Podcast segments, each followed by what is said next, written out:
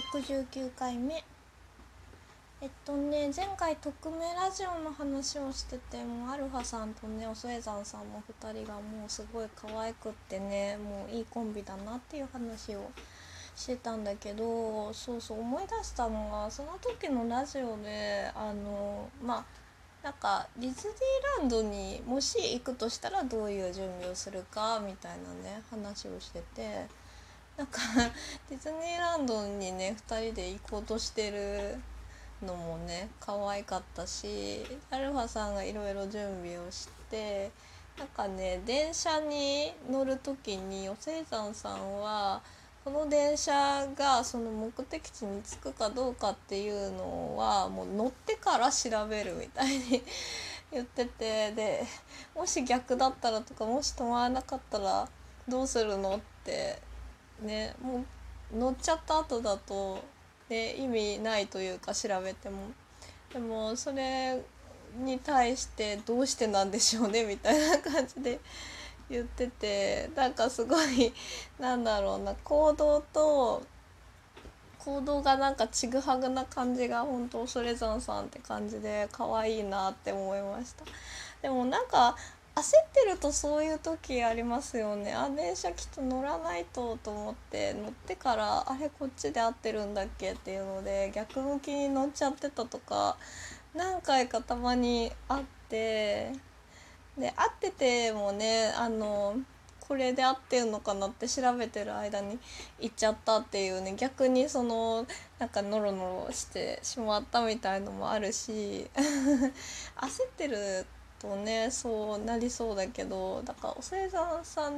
は多分なんかそれは別に焦りでやっちゃったとかではなくってちょっと一回乗ってみてみたいなので なんか基本的に多分何をしてもどんな失敗してもなんかブログとかのねネタになるって思ってるのかなって 感じましたね。そう。この頃はなんか YouTube チャンネルもやっていてあの社員のね方々があの出てるんですけれどもなんかすごい面白そうな会社でねいいなって思いながら見てますね。永田さんって人が副社長なのかな？なんかねあの私同い年なんだけどめちゃくちゃ可愛いあの女の子みたいな顔してやばいことをよく発言してて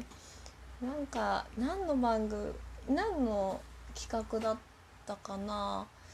うんまあなんか料理とかをねみんなで新しい料理を作ろうみたいなのでねやったりとかも YouTube でねしてるんですけれどもなんかねあの永田さんがなんかどうせ100年後はなんかみんな土の下で土の下で粉々なんだからみたいな ことを言っててあー確かにしみるわと思って。なんかね人間はねいつか必ずね死ぬっていうのを多分ね受け入れた上でのこうおもろ面白を追求している方なんだろうなっていうのでねすごい好きですね覚悟を感じますね。まあなんか出てる人ねアルファさんそれざんさん以外にもねあのー、原宿さんっていう、うん、なんかあれなのかな編集長をやってる人とかあと加藤さんっていうなんか以前はねすごいなんだろうチャイナ服みたいなのをいつも着てたんだけどなんかすごいなんかイケメンな感じの人 イケメンな感じというかなんかワイルドな感じのねあのー、おじさんおじさんなのかな若いのかな ちょっと年齢わかんないんだけどね方とかなんかね出ててすごい面白いですよ。その中でねなんか恐山さんはすごいなんか可愛がられてますね。可愛がられてたりなんか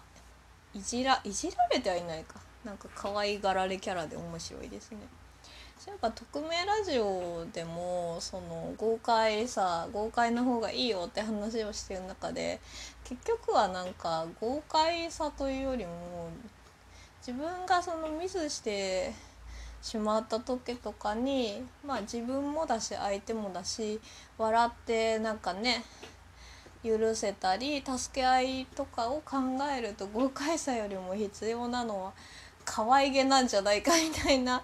話になっててあそっかみたいな。でなんか変に、ね、悩まない豪快さっていうのもいるけどでもその悩まないようにするのって結局なんか可愛げがあれば周囲からそんななんか糾弾されたりとかもないしっていうあーなんかそっかそれが大事って思ってねあの可愛がられてるのかなこの2人は会社でって思ってすごいいいライフハックだなって。思いましたね。なんかその可愛げって難しいですよね。私むしろなんか可愛がられてるっていうよりも舐められてんのかなとかって感じることが多々あって 多々ではないか だからねあのそれがプライドなんですかねなんかうんそういうのがやっぱりねあんまりいらない無駄なものなんだろうなとは思いますね。なんか逆に逆にというかその自分が別に他の人を怒るみたいのもないし怒られるっていうのもないけど勝手に自分自身のものすごい厳しい自分自身の中にいる厳しいおじさんおばさんというか厳しい人人間性に勝手に自分がね怒られてるような感覚になってすごい落ち着かないみたいに特に仕事の場所だとねなってしまうとこが多くてどういうふうに制御すればいいんですかね。まあそうそれがね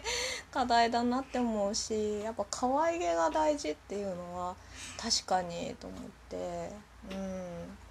どっちかっていうとその真面目に見せなきゃとかねそういうのにそのとらわれてた気がするのでめちゃくちゃために なりましたね。うんそのおもころをねやってるえーと、バーグハンバーグさん。ねはん本当になんか楽しそう。あのオフィス内で YouTube 撮ってるんですけどなんかお昼寝スペースみたいなところあるんですよね。そう。めちゃくちゃ面白いな。そう楽しそうだなって思いますけどでも逆に真剣にこう面白いことを追求しているね会社だからめちゃくちゃ厳しいところもあるんだろうな とはね思いますけれども。うんななんだろうねウェブメディア系の会社なのかな？うん。そうそうそういう系のね会社まあね本当に面白そうって思いますね。まあ無理だけどな。となんか昔すごい憧れてたのはやっぱり不女子なのであの BL 小説の帯とかってめちゃくちゃ秀逸。最近年始で買うからあんまり見てないんですけどウェブ記事でねカフェオレライターさんってねブロガーさんなのかライターさんがいてそれの記事でねなんか BL の帯をね紹介してるのとかがあったんだけどうんなんか、B、BL の帯を考える人とか煽り文を考える人になりたいとかって 高校生ぐらいの時は思ってましたね めっちゃ楽しそうみたいな。なんかそれに通ずるものであのよくあの声優さんのね BLCD